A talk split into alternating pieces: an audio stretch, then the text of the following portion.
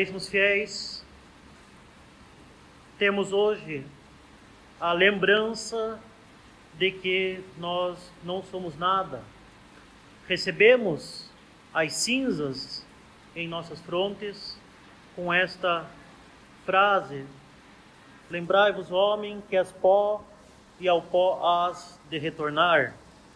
E assim temos a lembrança de que nós passaremos e de que os bens, as riquezas e os prazeres desse mundo vão passar.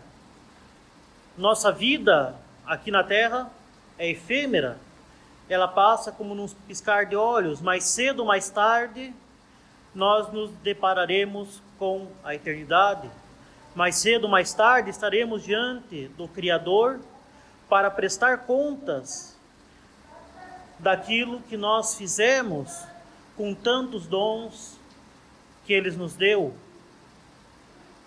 E diante da eternidade,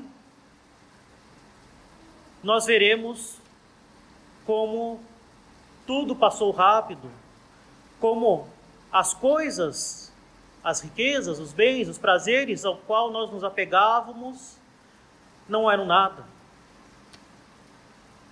E nada mais tocante para que termos noção disso do que essas cinzas, feitas com aquilo que restou dos ramos bentos que nós recebemos no ano passado, no domingo de ramos.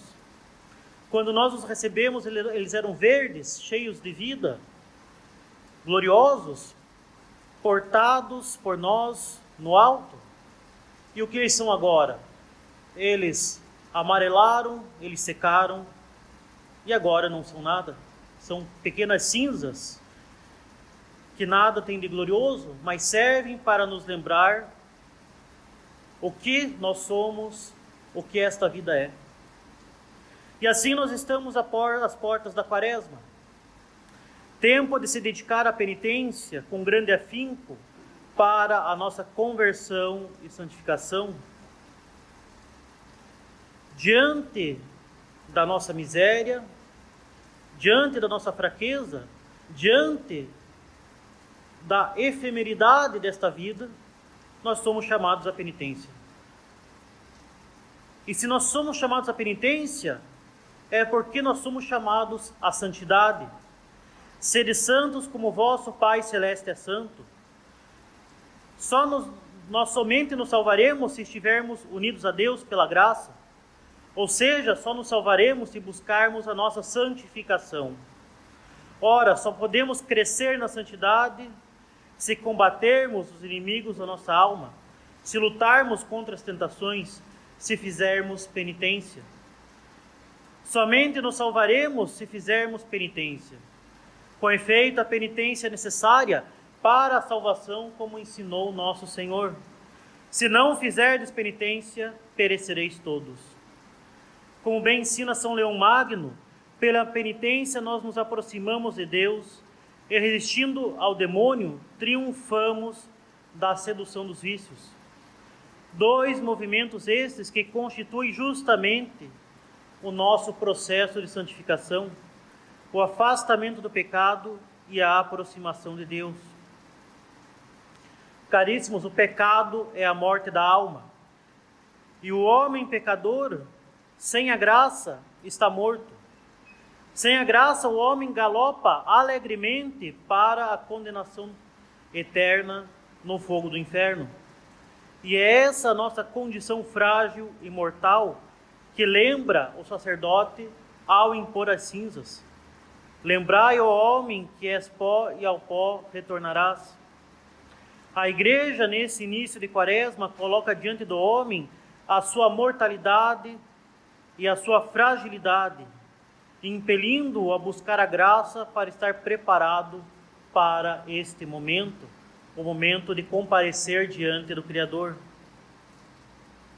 Diante do homem pecador, caríssimos, exclama um grande mestre da vida espiritual: Ó homem, a que o reduziram seus pecados, e a que mais ainda o poderiam reduzir? Já despojaram sua alma da verdadeira vida sobrenatural e fica um cadáver inerte e deformado, mal cheiroso e podre. De fato, assim como a alma é a vida do corpo, assim Deus, mediante a graça, é a vida da alma.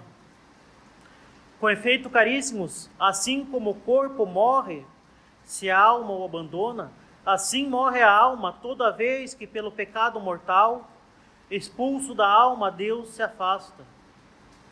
O infeliz e miserável pecador diz estar vivo, mas na verdade está morto. És considerado vivo, mas está morto, diz São João no seu Apocalipse. E essa morte é bem manifesta. A vida se vê no movimento e na ação. Agora, o que pode o pecador fazer de meritório na ordem sobrenatural? Como pode fazer para conseguir a felicidade eterna no céu? Se lhe foi tirado até mesmo o poder de agir e o direito de merecer, tudo que o pecador faz, ou pudesse ou desejasse fazer, tudo é e seria um movimento inútil, uma ação vã, porque é feito sem Deus. De fato, conforme Santo Agostinho, assim como a alma, enquanto está no corpo, lhe dá vigor, beleza, movimento e as outras ações aos membros, assim, enquanto Deus está na alma, lhe dá sabedoria, piedade, justiça, caridade, que é justamente a raiz do merecimento.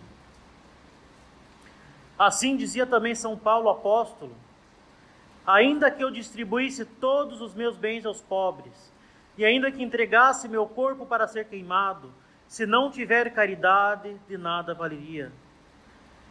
Vejam, caríssimos, como o pecado, um só pecado mortal, leva a uma verdadeira e deplorável morte. Caríssimos, vejamos e tremamos. Por um pecado mortal, a morte. Uma morte tão pior que a morte corporal, pois tira toda a possibilidade da felicidade e da vida por toda a eternidade. Todavia, vejamos bem, caríssimos, como os inimigos da nossa alma, o demônio, o mundo e a carne, que são fontes do pecado, querem levar a uma segunda morte pior, que é perder a vida, a vida eterna para a qual nós fomos criados, sepultando-nos em um lugar onde há fogo inextinguível e ranger de dentes, e o seu verme não morre. Ó infelicíssimo, quem quer que seja que permanece no pecado, ele tem em verdade, ele pode dizer, ele em verdade pode dizer: a região dos mortos é minha morada. A sentença já foi dada contra mim, apenas cometi a culpa. Nada mais é necessário para que seja executada, senão um sinal do juiz. Este, este é o momento da morte. O infeliz pecador, se nada fizer, tem a morte em sua alma. Quem a poderá ressuscitar? Se nada mudar, está condenado à morte eterna. Quem poderá livrá-lo? Quem poderá salvá-lo? É justamente a conversão e a penitência. Enquanto estamos vivos, ainda há tempo. Enquanto estamos vivos, nós temos as graças necessárias para mudar, nos convertermos e fazermos penitência. Somente a penitência, numa sincera conversão com a graça do Senhor, poderá mudar o nosso destino eterno. E justamente não há motivo de desânimo, não há motivo de desespero. Deus quer a nossa conversão. Deus quer que nós recorramos a Ele, peçamos perdão e mudemos de vida.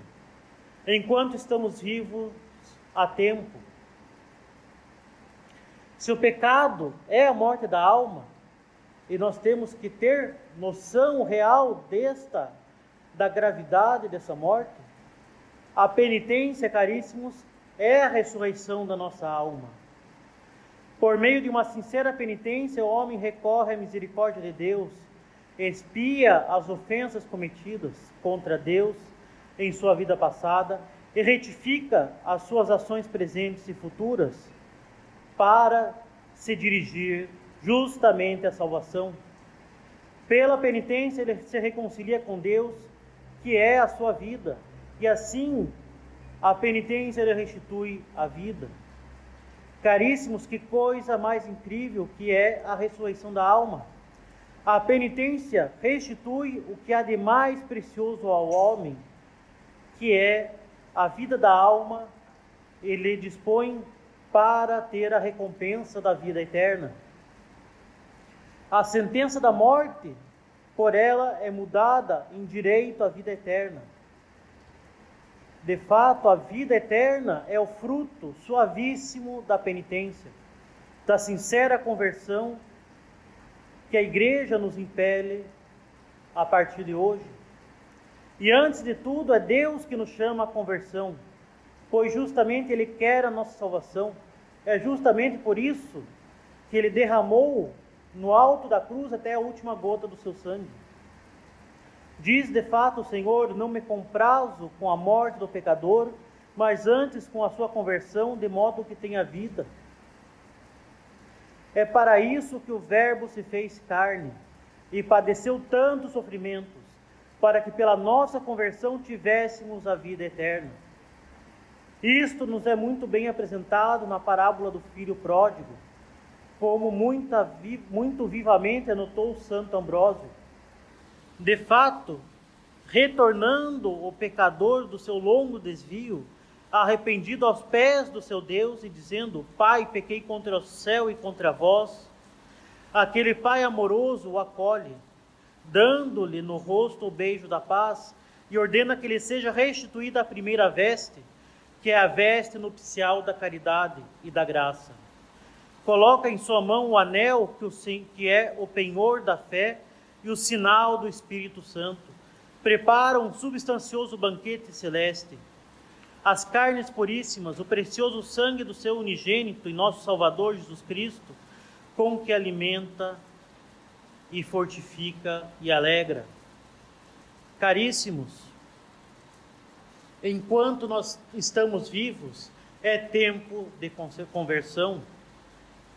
E sempre é tempo de penitência e conversão mas a Santa Igreja marca um tempo especial no ano, o tempo da quaresma, para que nós meditemos mais profundamente, mais devotamente e com maior fervor esta necessidade de mudança na nossa vida, para que nós façamos penitência, para que nós recorramos ao sacramento da confissão, para que nós retornemos para o caminho da vida eterna.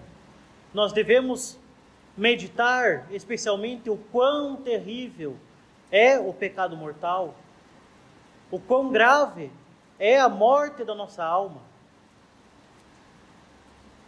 o quão catastrófico pode ser para nós a impenitência, a falta de conversão, permanecer longamente em estado de pecado mortal e o quanto nós precisamos estar preparados para recorrer a Deus, para que nós estejamos sempre prontos para nos apresentarmos diante dele. Em termos mais claros, nós devemos estar prontos para morrer agora. Pois pensemos bem, qual seria o nosso destino eterno se fôssemos chamados a eternidade se morrêssemos nesse exato instante. E justamente enquanto nós estamos vivos, é tempo de conversão. Então não tardemos em buscar a misericórdia de Deus por uma sincera conversão, por uma sincera penitência e uma efetiva mudança de vida. Convertamos-nos logo Convertamos sinceramente nosso coração a Deus, caríssimos. Não sabemos quanto tempo ainda temos para nos convertermos, antes de, pela morte, termos de prestar contas das graças recebidas diante do justo juiz, que é Deus nosso Senhor. Um só pecado mortal é o suficiente para matar a nossa alma. Assim como um só tiro na nossa cabeça é suficiente para matar o nosso corpo. Olhemos nossos erros e desvios passados, tenhamos para com ele o mais vivo desprazer, a mais forte abominação, o ódio mais resoluto. Mas jamais desanimemos. Enquanto estamos vivos, há solução. E essa solução é a solução mais eficaz que nós podemos recorrer, que é o próprio Deus. Resolvamos com toda a estabilidade e constância emendar seriamente nossas vidas e mudar para melhor os nossos costumes. Emendemo-nos e expiemos nossos pecados por boas práticas de penitência. Aquelas três práticas de penitência que a Santa Igreja nos recomenda nessa quaresma: a oração, o jejum e a esmola. Escolhamos para esta quaresma uma penitência de oração, uma penitência de jejum, uma penitência de esmola. A oração é evidente. Este nosso louvor de adoração a Deus. O jejum se refere à mortificação da nossa carne e a esmola às práticas de caridade para com o nosso próximo. E com grande esperança e confiança, confessemos nossos pecados na Santa Confissão, prontos a dar a Deus a devida satisfação. Assim lavadas e de novo alvejadas as nossas vestes no sangue do Cordeiro, que veio para tirar o pecado do mundo, teremos a vida novamente e como os filhos pródigos a herança do céu. Justamente preocupemos-nos com aquilo que é eterno, com a glória eterna, e não com as frivolidades desta vida que hão de passar tão rápido quanto nós próprios passaremos, como o pó que é levado pelo vento. Louvado seja o nosso Senhor Jesus Cristo.